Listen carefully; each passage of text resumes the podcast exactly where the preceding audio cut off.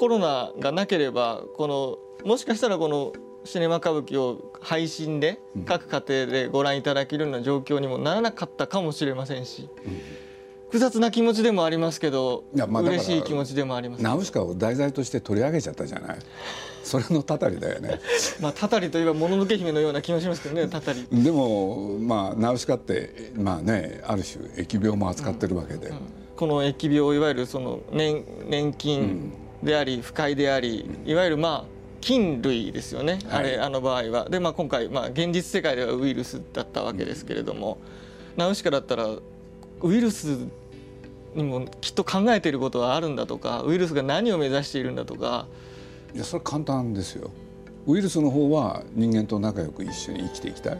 うん、そう思ってるわけでしょ、うん、と思いますね。宿主っていうんだっけ？はい、宿主。宿主だよね、うん、だからねそれをあんまり邪険に扱っちゃ本当はいけないんだよね。うんうんうん。多分。でまさにそれがナウシカで描いてる世界じゃない。うんはいそうですね。そうでしょ？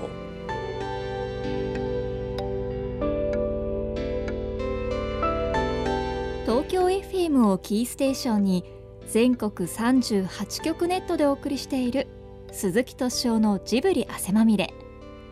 今週は新作歌舞伎「風の谷のナウシカ」誕生の舞台裏について鈴木さんが語ります。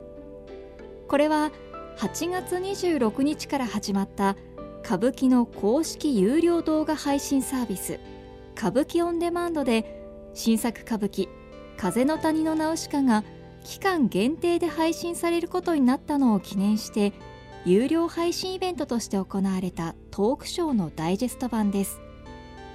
インタビュアーは新作歌舞伎風の谷のナウシカの脚本を手掛けた戸部和久さんです。いやでも面白かったこの仕事は。本当そう思います。そう思っていただけた面白かったっていう部分はど,、うどういうところだったんですか？ナウシカと歌舞伎って相性が良かった、うんうんうん、それは思いましたね。相性がいいなと思って始めたんですか？始めたっていうかまあこういうは話が来た時にいやありえないよっていう言葉ってあったと思うんです。ありえないと思ってました。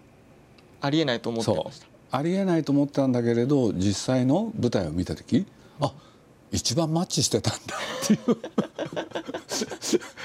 それは発見でしたね、うん、そういう世界だよね。それはどういう部分が一番マッチしてたと、それまあ直感的にお感じになっている部分って。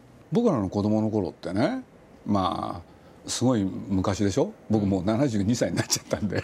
そうするとなんていうのかな。大人のものを子供風にうん。ていうの？うんうん。しつらえて、はい。それで作ったね、はい。あのドラマとか漫画っていっぱいあったんですよ。絵物語とか。うんうん。そうすると、まあ、ナウシカっていうものを、まあ、宮崎駿が漫画で描くっていう時にもね当然そういうものの影響があったんですよね。そうすると一種、ね、大人の世界で歌舞伎ってもねやってたわけだけれどそれをね子供風にアレンジしたもの？っていうのが結構ね世の中にあったんですよ。はい、うん。はい、そういう世界、だから僕はね、まあ、この歌舞伎ナウシカの まああーね事前にちょっと見せていただく機会があって見始めてすぐびっくりしたんですよ。あ歌舞伎ってこのナウシカって本当に歌舞伎との相性良かったんだなってそれが最初の感想ですよね。うん。でもこのまあ原作をやるわけじゃないですか。映画ではなくて。これ原作っていうともう長大なものですし、うん。うん。しかもその漫画以外でアニメにもなってなければ他の何にも可視化されたことがなかった。わけですよね。うん。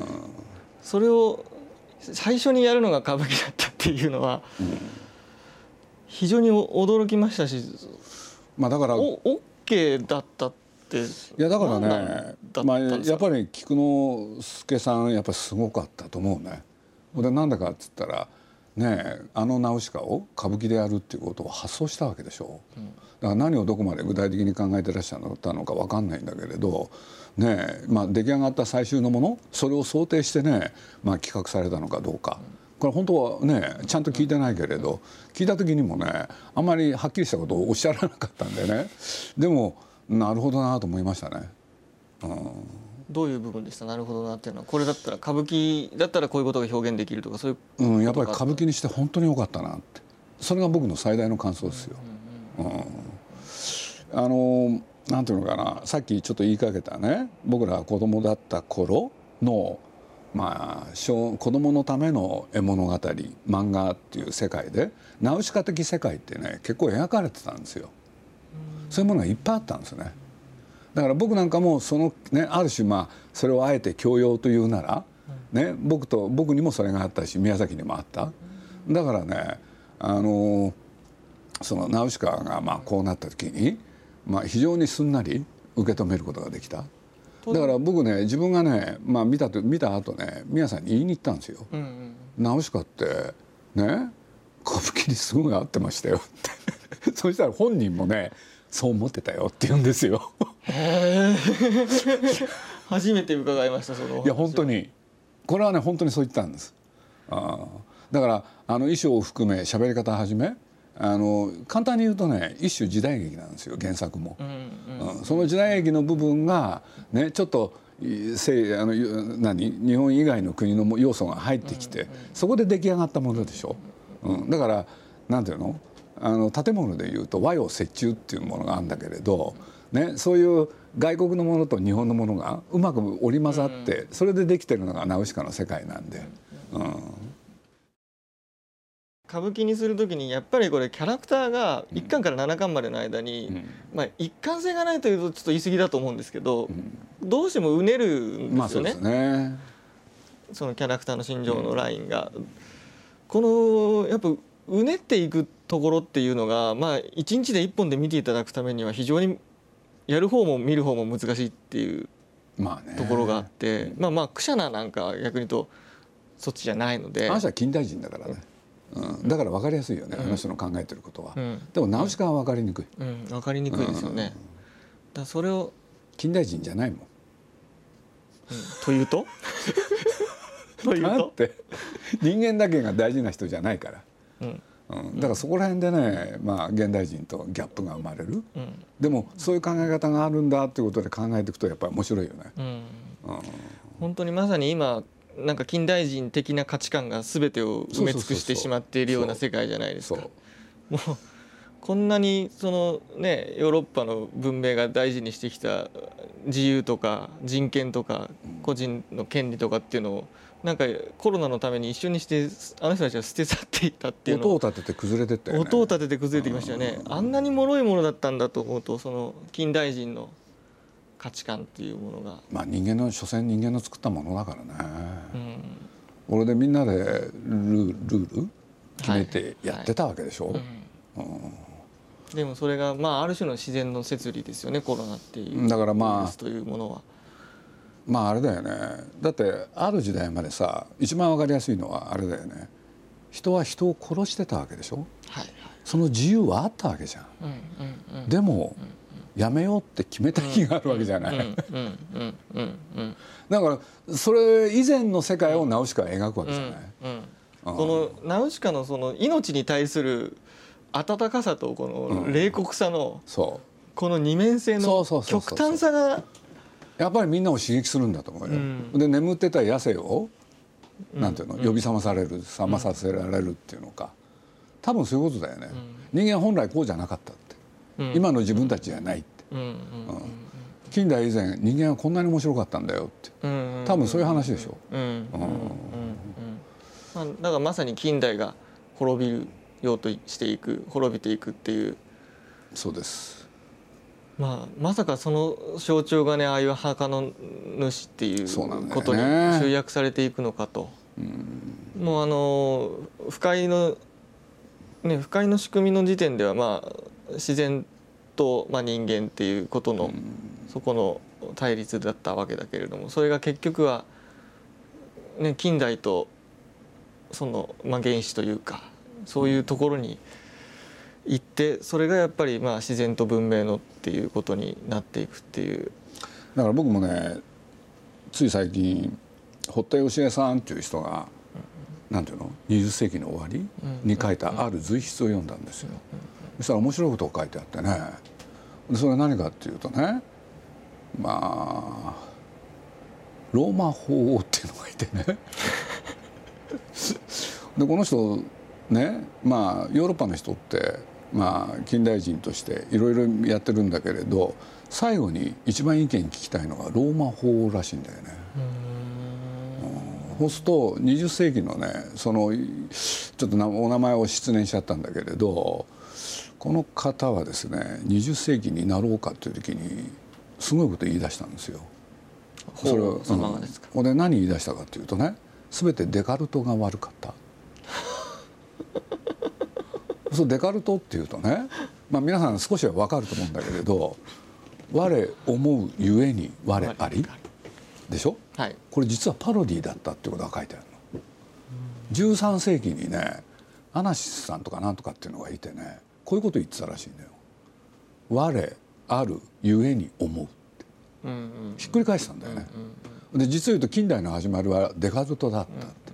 でそのことをそのローマ法王がねポーランド出身の批判したんですよ。だから元に戻さなきゃいけないって。それ読んでたらね面白かったんですよ。確かにグッときますね。そうなのよ。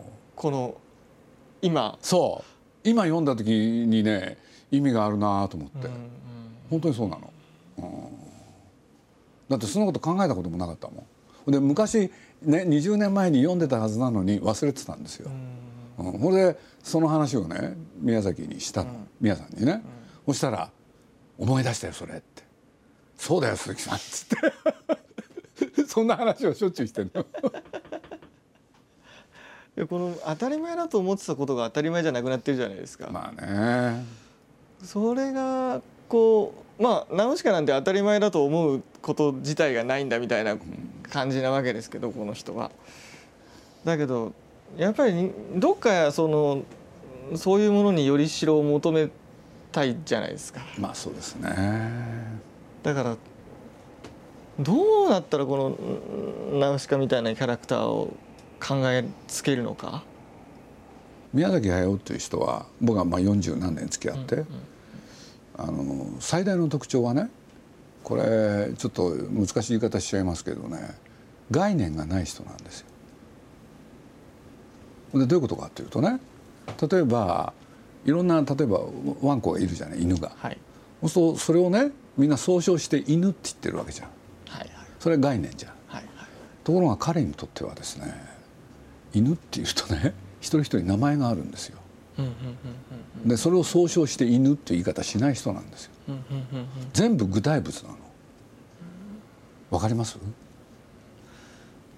なるほど。犬っていうのは良くないとかね犬っていうのは可愛いとかそういう言い方しないんです。戸部さんちのあの犬は可愛いって、その犬には名前があるの。でそういうものをねなんていうのかなね、近代っていうのはそれを犬っていうことで総称しよう概念にしようってことでやってきたわけじゃん。ね？彼違うんですよ。だから僕彼と喋る時は必要以上に具体的になるんです。でそうやってやらないとなんていうのかな話が通じないから。だからもう一個ね僕はね、まあ、今回歌舞伎で「ナウシカ」やるってことになって、実を言うと僕自身がねその途中でね漫画を全部読み返すとかねいろんなことあったんですよ。これでいろいろね、まあ、台本書いてくれたからそれ読んだりしてるじゃん。そう見えてきたんだよね。これねちょっと言いづらいことなんだけどね。やっぱり皆さんにとって一番大事だったのはナウシカ？でその後の作品？それを切り売りしたんだなとかね。いろいろ考えてたのよ。見えちゃった。だけれどものけで言ったら烏帽子御前ってクシャナちゃん。でしょ、はい、似てるもん来てますねね近代人だもんでも彼にとってはねそういうまとめ方しないんですよクシャナはクシャナだし烏帽子御前は烏帽子御前なの、うん、だけれどやっぱりかあの宮崎駿がねナウシカだけにものすごい神経質だったの実は。というのはねナウシカでねキャラクター商品って作れなかったんですよ僕ら。うんうんうん、でなんだかって言ったら彼が大事にしてる。そうするとナウシカで勝手にね変なキャラクター商品作ると怒り出す人だったんですよ。やめて」っつって「そういうもんじゃないんだから」って。言ってもうそう例えばグッズっていうととかく？なんていうの？あの鉛筆にさ絵が描いてあったりさ。ねえ。あのコーヒーカップにナウシカの顔があるとか。その後ここにもあります そうそうそうそう。そうね。そうナウシカのこういうものって全くないんですよ。うん。でなんでかっつったら彼にとってナウシカが一番大事。だからこういうものにしないでって。うん。だから僕らそれずっと守ってきたんですよ。ナウシカでおいても、まあ、文文明文化、要するに西洋文明対、まあ中ナウシカは中東中近東ん文化ですけども、いわゆる東洋と西洋の対立価値観の違いっていうところでのこう戦いが巻き起こってしまうだからねこれは皆さんの中にね彼がそういう言い方したわけじゃないんだけれどどっかにあるんだよね。文明っていうのは都市で生まれた。うんうん。ね、でも田舎は文明じゃない文化だと、うん。そうすると彼はね実を言うと、まあ彼のコンプレックスの中に一つこういうことがあるんですよ。でそれは何かっていうとね自分が都会に生まれてしまったことなんですよ。やっぱりね強烈なコンプレックスなんですよ。自然の中で生まれなかった。都会で生まれてしまった人工物が溢れたところで自分が生まれ育ったわけでしょ、そのことに対するコンプレックスなんです肌感覚で文明が嫌いなんですよ、うん。一方でね。だから自分の中の矛盾だよね。そこで生まれ育ってその良さも知ってるかすごく飛行機好きだったりら、はい、もう文明の利器的なものがでも彼のね好きな文明の利器ってものすごいややこしいんですよ。ややこしいんです。例えば風立ちぬって作ったでしょ、はい。そこにねあのゼロ線って出てくるじゃん出てきますね。そあのゼロ線ってデザイン知ってます？本物と違うって。あ。違うんですよ。俺がねその場にいたらこういうゼロ線を作ったっていうことでデザインにね変更を加えてんの。でもそれはあのオリジナルじゃなくて自分のゼロ線だから。そう。史実 には乗っ取らないんですよ。一貫してますね。そう。だからね歴史がね実際の歴史があるわけだけれど、ある地点に戻って別の発達のし発展の仕方をしたら、こういうゼロ線が作られたに違いないなの、うん。うん。そういう考え方なんですよ。まあ、ナウシカに出てくるもろもろの兵器や空を飛そぶいろんなものっていうのも。そうです。飛ば飛びそうにもないものを飛ばしてんですよ。でもさ俺なんかよくわかんないけれど学問の世界もね要するにやっぱり近代になってからいろんな学問できたわけでしょ、でそれまでそれ以前はって言ったらレオナルド・ダ・ヴィンチにしてもさ絵描く一方で物理学勉強してたりさ、いろんなこと全部やってたわけじゃん、一人の人間が。ところが細分化してこれが学問ですよって決めたのは近代になってからでしょ？ね？だからやっぱりねそういうことに対するどっかで抵抗があるんだよね。うんそれ以前はどうだったんだろうって。だからまあある意味それ以前の世界に戻ってやり直しましょうっていうそういうこと？そういう話ですもんね。ナウシカは。そう。だからまあ今まさにねコロナにおいても多分そういうことでしょ。うん。どっかの時代に戻ろうよってことでしょ、うん。これ。突き詰めていくと、うん。これで歴史をやり直す、うん。そうしたらいい地球ができるんじゃないかって話と関係あるんじゃないかって気がするけれど、でまあその一方で中国とアメリカが対立が激しくなっているうん。状況もあってうん。なんともこの文明の衝突が起きるのではないかと思ってしまいます。ねつい先だって俺もテレビで見たんですけれどフランスにエマニュエル・トッドっていう人がいてね。ほんでこれ俺も好きだけど宮崎駿も好きなんですよ。ほんで彼は見てなかったからね僕教えてあげたんだけれどね。その中国と米国のアメリカの衝突いいことだって言ってんの。うん。本当に言ってんですよでどうしてかって言ったらねまあこういう言い方したんですよ。気が付いたら今回のコロナ騒ぎで、まあ彼はフランスに住んでたからね。自国でマスクを生産しないしていなかった、そうどういうことかって言ったらねマスクをさ全部ね。輸入しなきゃ。グローバルで中国が一手に引き受けてそれを先進諸国が取り合ったわけでしょ。これはおかしいっつって。うんうんうん。ね、でそういうことで言えばこれを機会に何が起こるかって言ったら多少は蓄えておこう、うんうん。ここに行くに違いない、うん、でそれをやってたのは例えばスウェーデンなんかそうなんだけどね、自国のマスクはだってあそこは全部自分とあフィンランドか。自分のところで用意してたんだよね。そうするとね今あの衝突によって何が起こるかっつったらね結局ねもうマスクは中国で作ってもらえばいいとか食料はねアメリカに作ってもらえばいいとか、そういう考え方をみんなやめて、ね、ある程度の一定の量は自国でみんながやろうってことになる、そうした時に国と国との話し合い、ある種の協調が生まれるんじゃないかって言い方したのよ。これは面白かったですね。まあ、そこもちょっと若干昔にある種戻っていくようなことですよね。そうです。でもその一方で例えばまあこういうインターネットの世界では全世界で全く同じものが見れる。はいまあ、例えばこの「ナウシカ」だって状況が整えば外国の人でも歌舞伎版の「ナウシカ」を見ていただくことができる。いや実際見る人多いんじゃないかな。だから逆になんかおそういう国同士はそういうふうに個々になっていくけれども、まあ、人同士は同じ好きなものがある人っていうのはもう全世界でつなが例えば歌舞伎を好きだったら全世界の人が、まあネインターネットではあれ、同時に同じものが見られるっていう時代なのかなっていうふうに。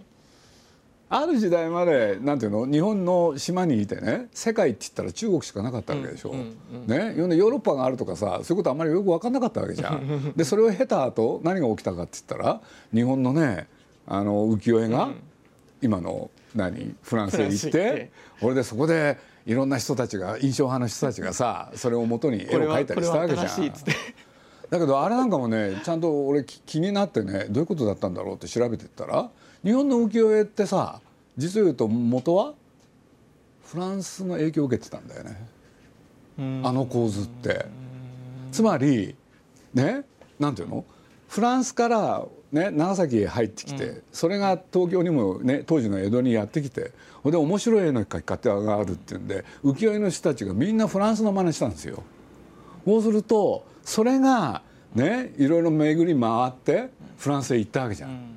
これでフランスへ行った時にねゴッホたちがね東洋の果てにね我々と同じ感性のやつがいるって言って驚くわけよ。でも冷静に考えると当たり前の話でしょ。まあ時代のスパンが違いますからね。そこが多分そう。100年200年ぐらいかけて向こうに戻っていくっていう。だけれどやってたことは同じなのよ、それが時間が短いかどうかだけでしょ、今はじ直直時ね直接それができるだけで、うん。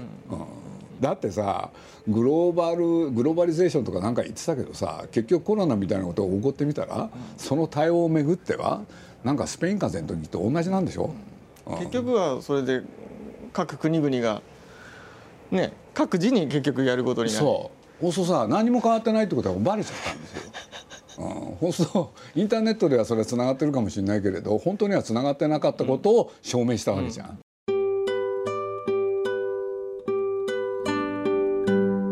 ナウシカ歌舞伎レンガ屋話のノーカット版は E プラスストリーミングプラスにてそして新作歌舞伎風の谷のナウシカ舞台収録映像は公式動画配信サービスミレール内の歌舞伎オンデマンドにてそれぞれ9月25日まで有料配信中です。ぜひチェックしてみてください。来週もお楽しみに。やっぱり概念を扱うものだったあの学問がさ具体物を取り上げるようになったじゃない。それが文化人類学だとかそういうもんであってさ、そうすると結局具体的なものと抽象的なものの間でね、揺れ動いてるのが現代だもん。うんうんだからそういうね具体物って何なんだろうっていうことを考えるときにやっぱりこういう作品っていろいろなんかよね眠ってたね何かを呼び覚ますのにはいいんじゃないかな。ある種その歌舞伎って手法としては前時代的というか合理的ではない手法、ある意味でありますよね。でその中であのこの手扱ってるテーマとして非常に近代的なテーマを扱ってる作品で、まあ、そのテーマとその表現っていうことの、まあ、親和性がすごい難しいなとずっと思いながら、あまあ、結果的にはうまくうまくいったんじゃないかと思ってますが非常に難しいなと思いながら作品をずっと作っていったいやでもですけど絶妙なバランスでしたよ。僕は見てそう思った、本当に良かったもんいやだからそれこそね眠ってたねある部分をね呼び覚まされるんですよ。そのなおかあの歌舞伎につあの通じてるのはそれですよね。ある意味その命の価値観、はい、これが、まあ、まあ歌舞伎はまあ江戸時代的な価値観であり、武士の価値観でありっていうことで描いてますけど共通しているところちょっとありますよね。ある、ね、だからやっぱりね僕は実を言うとナウシカも元をねこれはやった後分かったんですよ、うん、元をたどれば歌舞伎だと思ったんですそういうことです。鈴木敏夫のジブリ汗まみれ。この番組はウォールト・ディズニー・ジャパンローソン日清製粉グループ au ブルボンの提供でお送りしました。